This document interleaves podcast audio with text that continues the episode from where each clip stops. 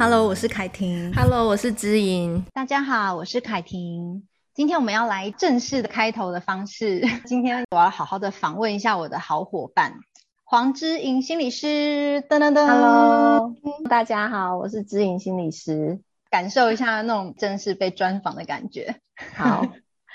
知莹，今天你是我的特别来宾。嗯我们来聊一下你上周四月一号上市的这本新书，这是你的第四个宝宝，对不对？对，对、嗯。因为啊，我觉得这本新书啊，说实在话，对我来说，我觉得看起来非常的，应该说既熟悉又新鲜。因为我翻阅过之后，其实真的蛮多的谈话内容是。无论是我曾经跟你聊的，或者是有时候听你分享一些育儿的状况，你都有很如实的把它记录在你的书中。很佩服的是，你看你一个人要这样子，呃，身兼全职妈妈的身份，一打二，然后呢，平时呢又要有自己的其他的工作，然后你还要花时间在记录这一些生活的片刻，以及你又像你这本书里面有放了很多的这种自我评估的表格，我觉得都是协助父母在。呃，例如说，在我的心情调整，或者是评估我现在电力状态的这种表格，来协助父母先做一个自我的觉察。我觉得这些都是你用心收集来的资料，或者是你自己创造出来的一些方式。我真的觉得很佩服你完成这一本书。今天就很想要请你来聊一聊这个新生儿。好啊，呃，这个恒恒温的那个概念啊，是我觉得我们父母在失温或者是暴走的情况，如何帮助自己再度去找回喜欢的样子。像我们成为父母之后都知道，嗯、我们其实是很常失温的。失温就是失去温度，或者是暴走，什么过热或过冷这种感觉。嗯，所以我们在这样子的一个三温暖的情况之下。是常常发生的，尤其是我观察，我都会遇到一些爸爸妈妈，或者是是菲佣带着孩子去公园，那或者是阿公阿妈带带着孩子去公园，完全在一个小公园里面啊，你可以见到是世代交替的教养观点的不同，嗯，然后也可以见到多国的那种跨国或者不是自己的孩子，但是你要带他的那种养育的观点，或者自己带孩子但很心累。因为像我们这边这一区蛮多是，呃，比如说异国婚姻，或者是要自己独立类单亲的家长，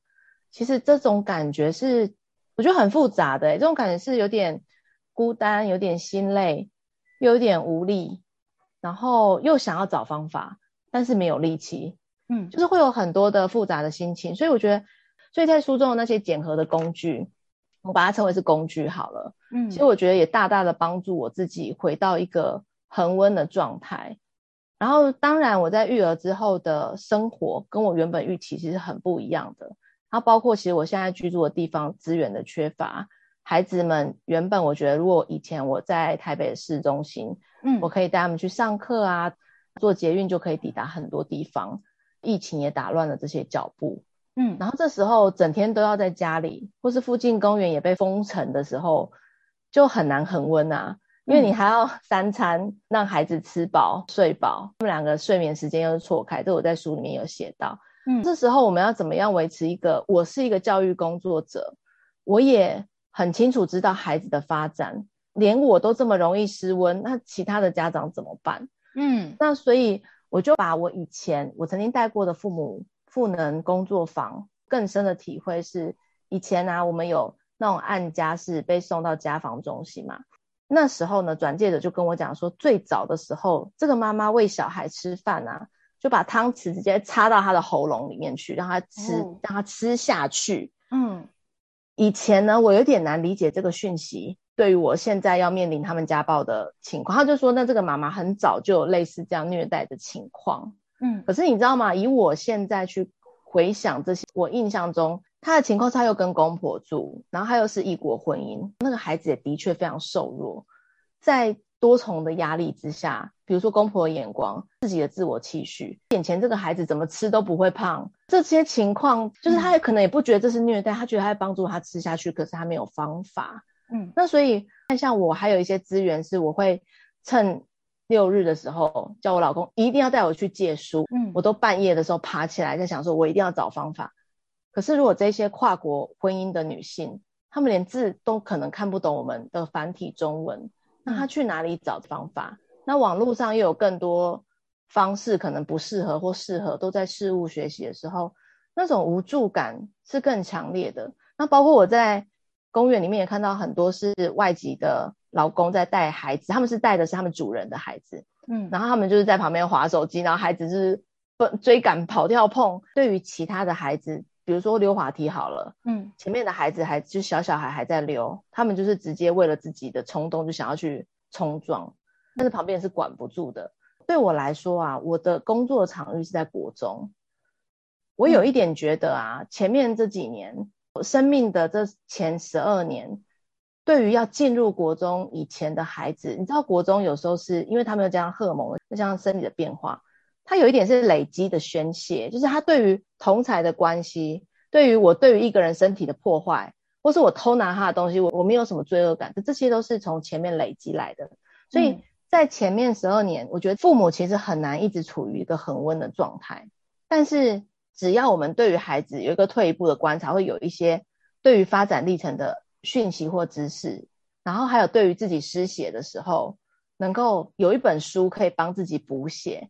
那我觉得那会是一件很棒的事情。就是你翻那么多的教养书，你可以有一本是让你在里面哦，我怎么跟小孩谈性，怎么样让一件事情变有趣，用游戏的方式接近小孩的内心世界，或者是。我了解这个小孩啊，在三岁以前就是会这么的冲动。那我能够做的就是先把环境弄安全，把该收的东西收起来。像我之前又听一个妈妈说，因为她买了那个三百六十度的那个防蚊液，有没有？怎么样都可以喷得出来的。嗯、然后小孩拿来玩，因为他在练习按压的动作，直接从眼睛喷。然后，对，就是环境不安全，家长就崩溃了，这是很自然的嘛。你会觉得怎么可能这个东西到他手上，而且那个是三百六十度都喷得出来的，哦，有这样上喷下喷左喷右喷，哎，对，我觉得他买的很高阶，我要，嗯、我就跟他说哪个牌子放错重点。但是你在公园聊天的时候，你就会发现这些暴走情况就是 是人之常情。然后，但是暴走跟虐待是另外一个不同的分野。我觉得要推移到虐待啊，那种父母的无力感跟过去自己的议题的唤起。或者是说，哦，我我这样打他，其实我心里面也蛮爽快的。嗯，在我前三本书写的是个人自我内在的觉察，它其实是一体两面。你翻到一个教养的地方，你对于一个新的生命，你想要动手去对这个生命刚刚说，哇，你再怎么样我就打下去了。可是他明明这么小，那是一件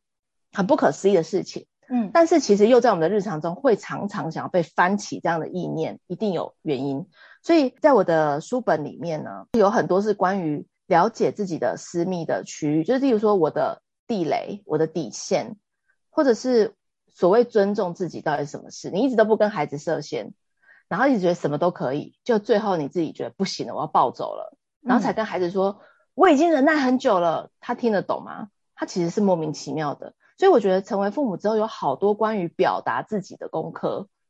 是会让孩子所谓安全感啊，不一定是说啊，我都没有对他生气过啊，我都很恒温，我都可以啊接纳他的一切。我觉得不是这件事情，所以我这本书我在写这件事情，是我们每个人都有我们的底线。跟你看哦，我们在婚前有一个我们所建立的舒适圈。所谓舒适圈，是指说我对于我这个人，我从离开我父母，我已经有一个我建立的生活空间，是例如说我的。呃，租屋处我想要摆设怎么摆设，然后我要邀请什么样的人进来，邀请什么样的人呃到我的交友圈，这些我们都有一个大致上对于自己社会化的一个生活模式形成。那今天我们两个从交往到结婚，本身是一个界限的破坏嘛，就是说破坏掉这个界限，变我们俩共同空间了。洗衣机你要摆哪里？你平常是习惯拖地还是习惯用吸尘器？这些我们都要磨合。嗯、我们已经在磨合这些了。孩子的出现就是一片混乱。出现了很多孩子所需要用的用品嘛，然后跟小孩居然会找得到，就挖出没有找过的东西，像他最近就是从他 溜滑梯底下挖出我已经找很久的点读笔，然后还有挖出点读笔旁边还有指甲刀，我整个觉得怎么可能这些东西在这里呢？可是他们会去藏，你知道，就是你的生活空间开始被一群小孩破坏。你就算养宠物，有些人习惯把宠物关在笼子里。嗯，有些人习惯宠物跟你生活之间没有界限，这都是跟我们内心的界限有关。为什么要谈到界限这件事情呢？因为界限会影响到你崩溃的程度。有一些人可以让孩子在家里涂鸦，有些人觉得那些东西拿出来就要收进去，不要在其他地方出现，因为我我就是这样。所以你知道吗？我觉得这都没有对错，就是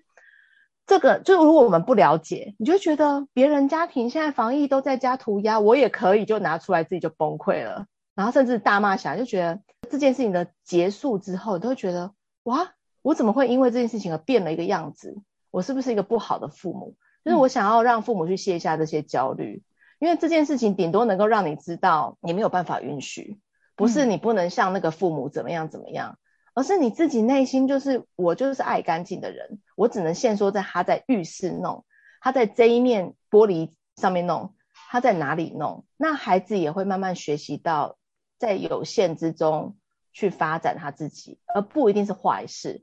可是。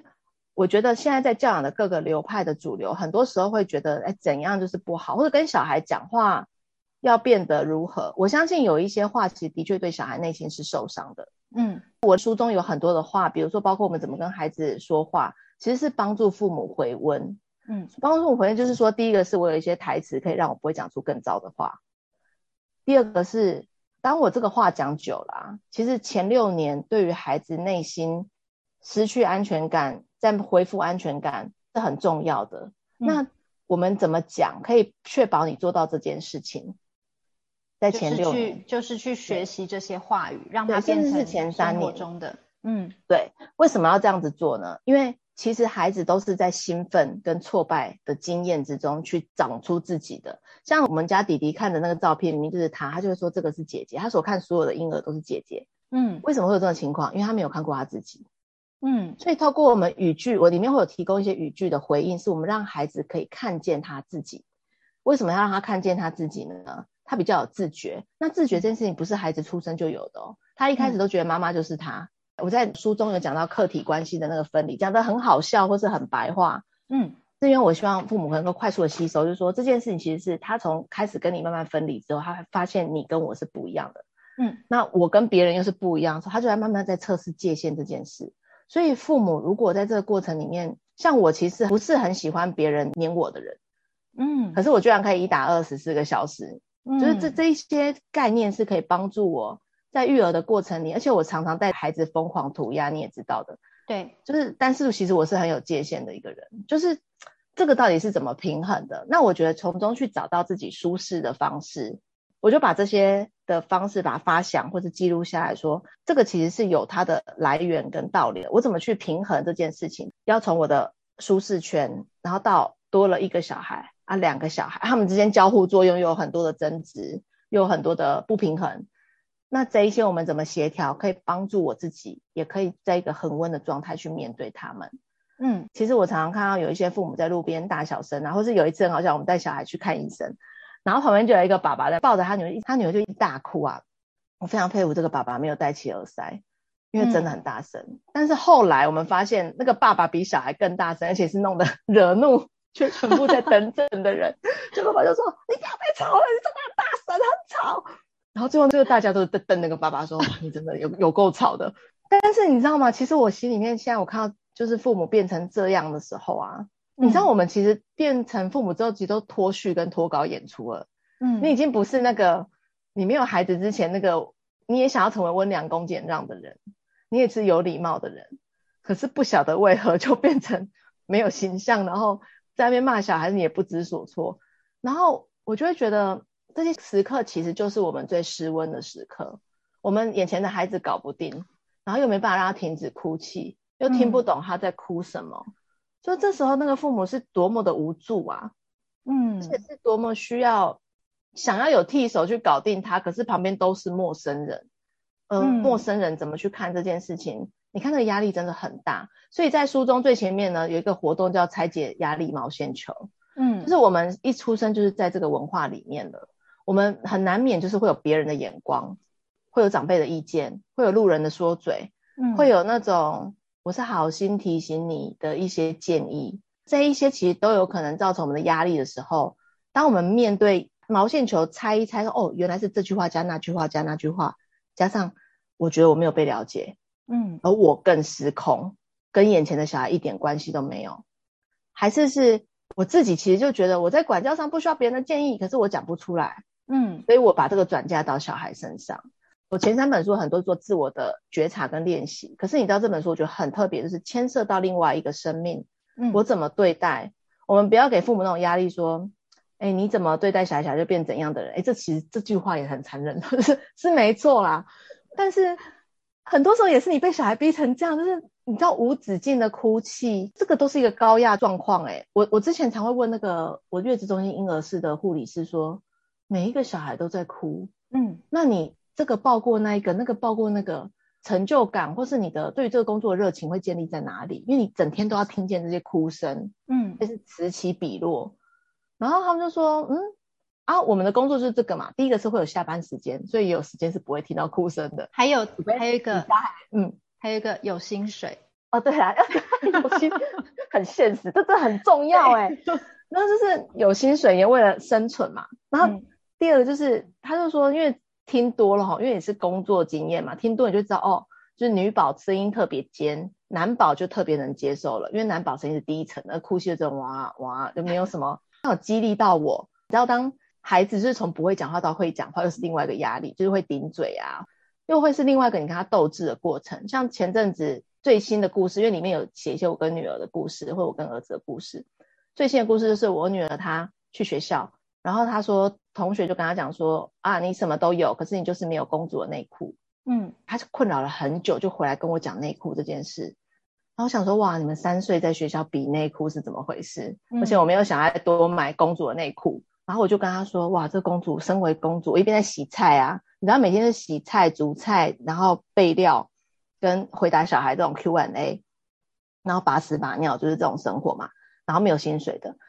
所以呢，你就是一边回答他又很温。我就跟他说，我觉得公主其实蛮可怜的。你知道公主什么东西都要印上公主的脸，包括内裤，然后她内裤就要贴在你的屁股上。嗯，我觉得身为公主，你想要自己的照片被贴在人家屁股上吗？嗯，你会不会觉得这是一种捉弄？他说什么是捉弄？我说捉弄就是。呃，很像你不喜欢的事情，比如说把你的照片贴在人家的屁股上，你想要吗？就讲的很简单。他说当然不要。我说对，所以你看公主就要被印出那么多份，贴在各个地方。然后重点是贴在那么多地方，虽然人家会买，可是买完之后把它丢在地上，就像你那只娃娃之类的。然后你知道吗？我觉得其实父母跟孩子去找到自己的一个通话平衡，嗯，就是这个恒温是每一对父母都很独特且美好的，嗯，不要说孩子是美丽的生物啦。我们也是美丽的生物啊，我们人长到中年也非常的美丽啊，双方一起美丽，就是每每一对的父母都有他很独特的恒温方式，这是我在书中很想要带父母一起去找到的，尤其是哈夫妻不同调，每一家都一样，我们不要讲说啊我的老公特别会配合，老实说，你就算同一个家庭的孩子生出来，你不一定想法是一样，价值观一样，他跟你的不一样就是很正常的。但是我们在父母在讨论眼前这个美丽的生物，我们所有的寄望会放在他身上的时候，父母其实很难去恒温。有时候是另外一个人，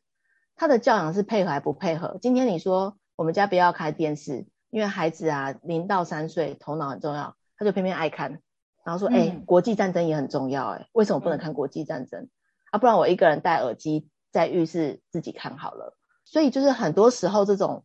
不同道的状态也会让我们失温嘛？你会觉得哈、嗯，原来我们一起生活之后，我们对于孩子的想法这么的不一样。所以这本书里面呢、啊，其实，在我们跟孩子之间这一些的养分跟分歧，跟我们怎么去讨论这件事情，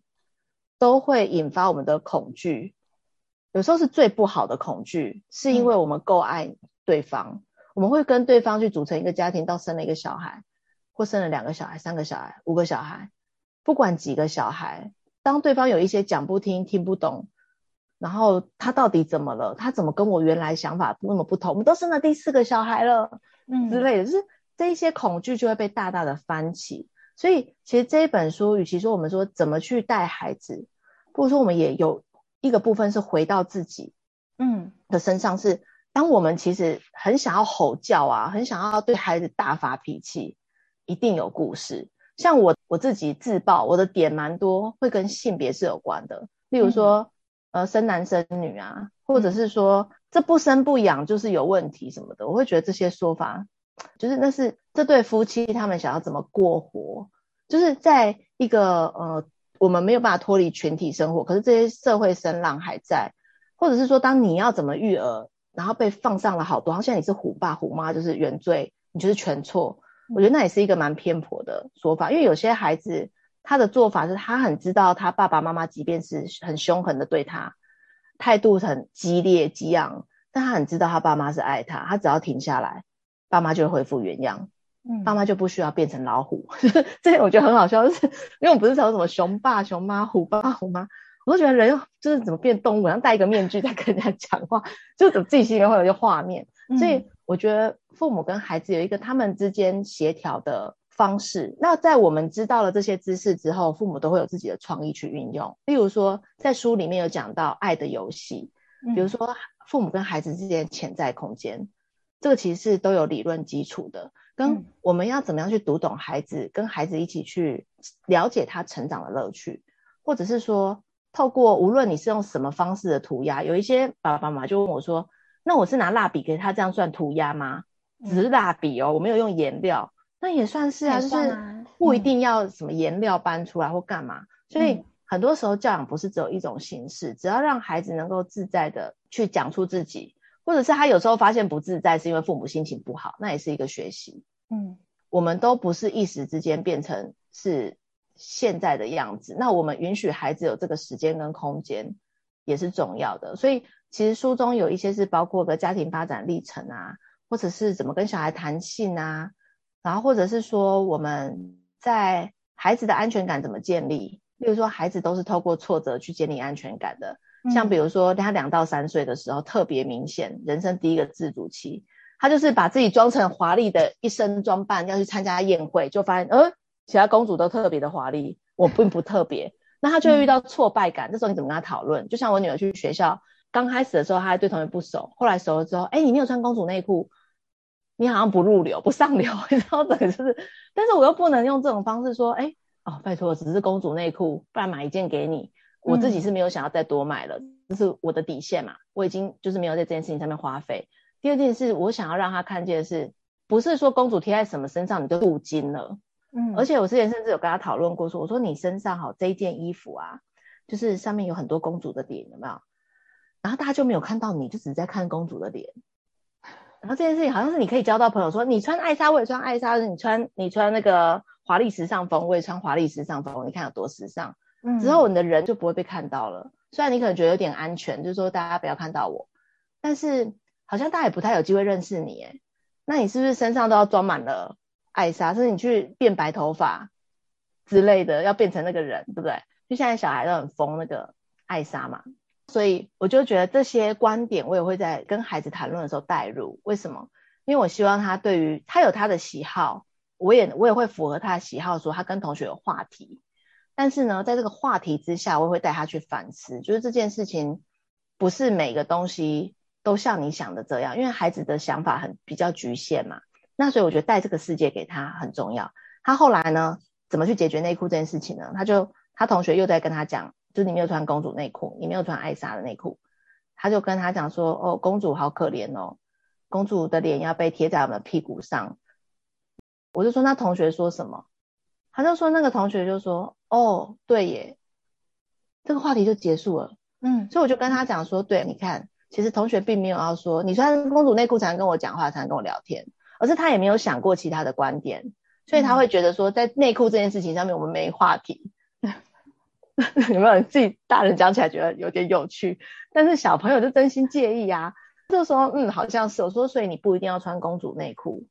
才会能够跟他交朋友。我觉得这个点是有点过头。他就说：“嗯，同学可能也觉得他说的有道理。哎，对哈，被贴在屁股上有点可怜。嗯，好吧，那我我认同你为什么没有穿公主内裤的原因了。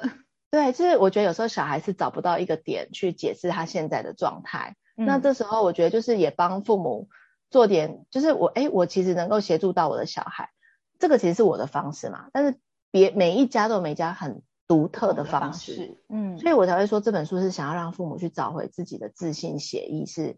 我们都有能力去和我们的小孩相处，在中间我会给一些语句啊，或是给一些做法的原因，是因为我不想要父母被孩子误解。我在国中端接到很多孩子，当他们一讲说，我爸妈都不了解我，嗯，当场如果我们是做亲子会谈，爸妈其实是心态是很崩溃跟好像在自生自灭。为什么会有这种心态？完全可以理解。嗯，因为我从小跟你把屎把尿到大，你不用讲，你这个年纪跟我讲这种话。你如果是小时候跟我讲，我一定会讲回去说，那你小时候的把屎把尿什么，你什么地方我都看过，这种话一定会脱口而出。嗯，是因为我们觉得孩子失控了。可是其实孩子在讲这句话的时候，他又在另外一个程度的撒娇。所以我的意思是说，我们对小孩的把握啊，会在于我们对于他这个状态的理解。前天呢，你知道我女儿跟我讲一件很诡异的事情，她跟我讲说，老师送给我一个艾莎的戒指。因为她的之前就我们去看医生看诊的时候，医生会送戒指嘛，她有送过一个艾莎的戒指，但她前天她讲的是，老师送给我一个艾莎的戒指，是透明的，只有我看得到。嗯，其实我很焦虑的父母就想说他会不会妄想还是什么的，嗯，那或者是说，哎，这件事情很奇怪，或者是说，哎，就草草带过。我那时候就跟他讲说，你在学校是不是惹老师生气？嗯，为为什么你会这么说？因为我觉得第一个，他讲到一个看不到的护身符，而且他希望这是这个老师给他。我觉得他跟老师之间一定有发生什么事。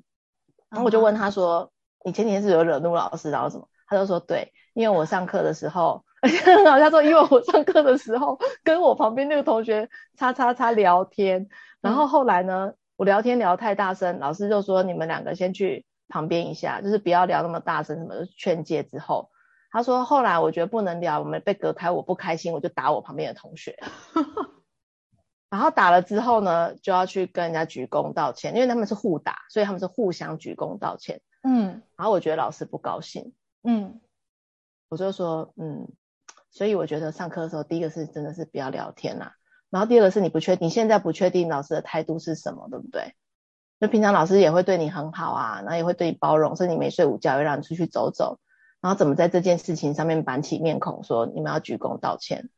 是不是也做过头了？所以你想要那个隐形的东西保护你，然后让是老师给你的，老师跟你有一个连接是吗？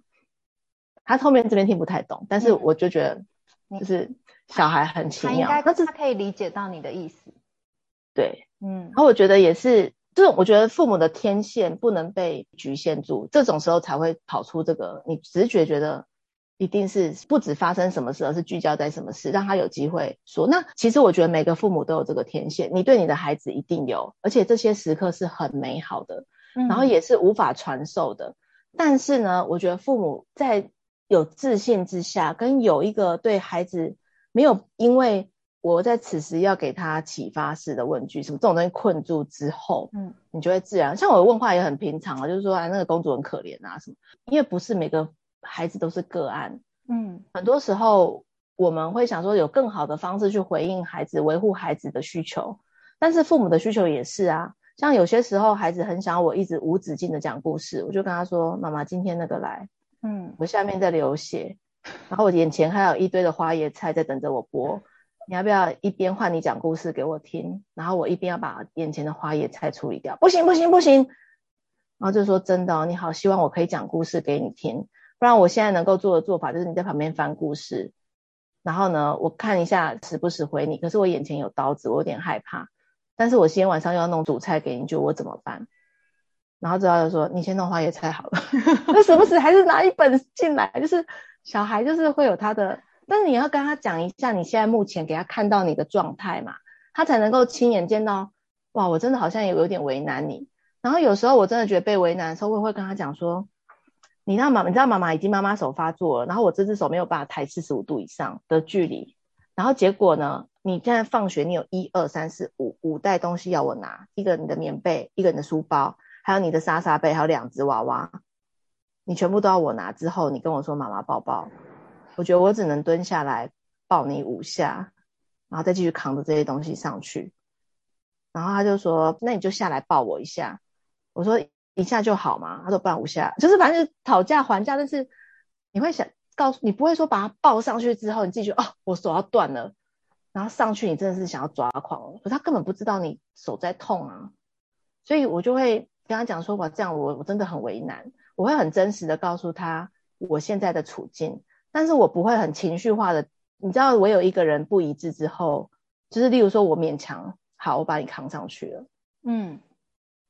可是我上去，我真的很想要崩溃。如果你再给我多一点要求，其实你的理智线就断掉了。对，我不想要在我理智线，只要你在理智线断掉之前，真的有很多很多征兆，只是我们都会把它忍下来，因为爱孩子的时候就会下意识的把它忍下来。可是其实到你不行的那一刻，你就已经完全崩溃了，就是心态对自己也会觉得我怎么会被搞成这么狼狈，对他你也会觉得都是你逼我的，就是很容易会变成这样的情节，所以。我们在书里面的所有的练习，包括拆解毛线球，包括什么知道你的日常的作息表，什么时间你崩溃的比较快，什么时候比如没吃饭，或者是说小孩爬到高的窗台，小孩在哪里，或是你一边煮菜一边顾他们俩的安全，这些都是在我日常中发生之后，发现哇，这些好适合去侦测自己的恒温空间在哪里，因为你的个人空间第一个是被破坏，第二个是小孩在就是一团混乱。第三个是你当下对小孩到底是因为自己的压力，还是是在书中里面有提到一个很特别的点是有没有其他人在？嗯，比如说今天如果家里一团混乱，只有我跟小孩，我把眼前的事情完成搞定，我之后深夜再来收东西。可是如果今天是下午我公婆就出现，我会不会心里有自我要求说家里要有地方给他们坐吧，总要他们能够感觉到我好像能够稍微家里不会一团混乱吧？就那种压力是自己给自己的。那其实这些都是压力源啊，但是我们很容易会跳过这些压力源，觉得好像自己都可以的时候，就会把自己逼到一个绝境了。所以在绝境之前，去撑出心理空间，就是这一本书完全在讲我们如何看懂孩子，看懂自己，然后跟在这时候跟自己在一起，依照你的直觉跟相信，找到你的成为父母的自信的协议。所以我希望这本书能够成为。是父母在育儿时候的精神水壶，就是说你的在精神上不会容易觉得我很孤单，我是一个人，我我没有方法，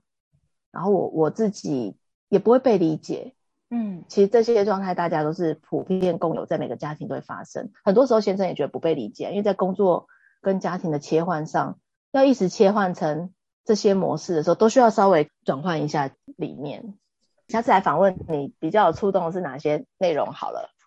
我刚刚正要想说，我本来有准备几个问题要给知莹，可是知莹呢就非常顺畅的讲了许多的东西，介绍了这本书。我觉得我们真的超级有默契。你刚刚提到的都是我勾起来我要问的，好好奇哦。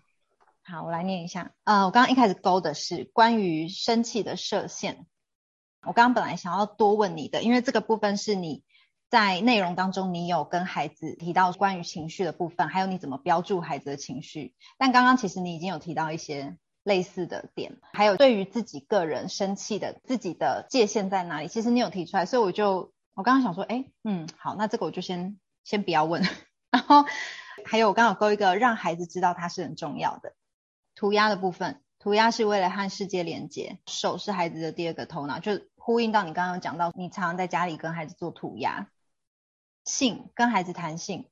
不过这个部分我觉得我们今天没有多聊到弹性的部分。哎，我觉得这我们也许可以拉到下一次，好好听你来分享一下，你怎么样不避讳的跟孩子一起讨论。其实我们之前在讲跟孩子认识性的这个部分，嗯、还有身体自主权这部分，我们其实之前有过 podcast 内容，五到七集，对。嗯你记得好清楚啊！对，不过我们可以就是更深入的一些，也许可以透过指引你的示范，再让家长就是更深入的知道，哎，在我们五到七集聊的东西，下一集也许聊的又不一样了，因为你的孩子现在又更长大了嘛，跟、嗯、距离我们五到七集已经过了差不多将近又要一年，可能或一年多的时间，所以也许到现在这个阶段，你对孩子聊性或者是怎么样不避讳跟他聊性，你又有新的方法。因为我觉得我很喜欢这本书的原因，是因为你提到了很多你跟孩子之间相处的历程，还有你跟他的谈话，你都很如实的把它记下来。其实对我来说是一个学习的对话，就是每个家庭的父母跟孩子的对话内容一定不是一样的，但是我可以去学习你的创意语言，可以去学习你理解孩子，你试图去关注，然后试图去倾听孩子声音内在，或者是像你刚刚，你有那个天线。你很明显、很明确就辨别出，哎，孩子是不是跟老师之间发生了什么问题？因为如果是我，我是辨别不出来的啊。对于你孩子的那个那一句话“隐形的戒指”的那一句话，我是没有敏感度的。所以在这个部分，我觉得在书中都可以透过你跟孩子的对话，去看到你对于孩子的敏感。那我觉得这个是我真的非常非常喜欢的，嗯、可以当故事看，可是又可以学习到你的一些谈话的语言。这本书真的很珍贵的地方，而且非常实用。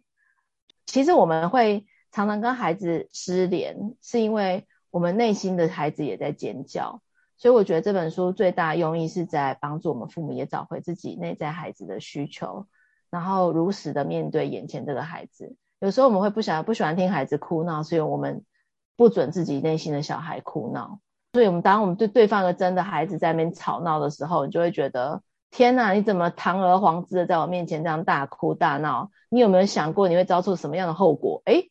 这句话到底是谁跟我讲的？这句话是我的父母跟我讲的。还是是我自己也是跟我内在小孩这样讲，你怎么堂而皇之在这里哭啊？你还不赶快给我起来？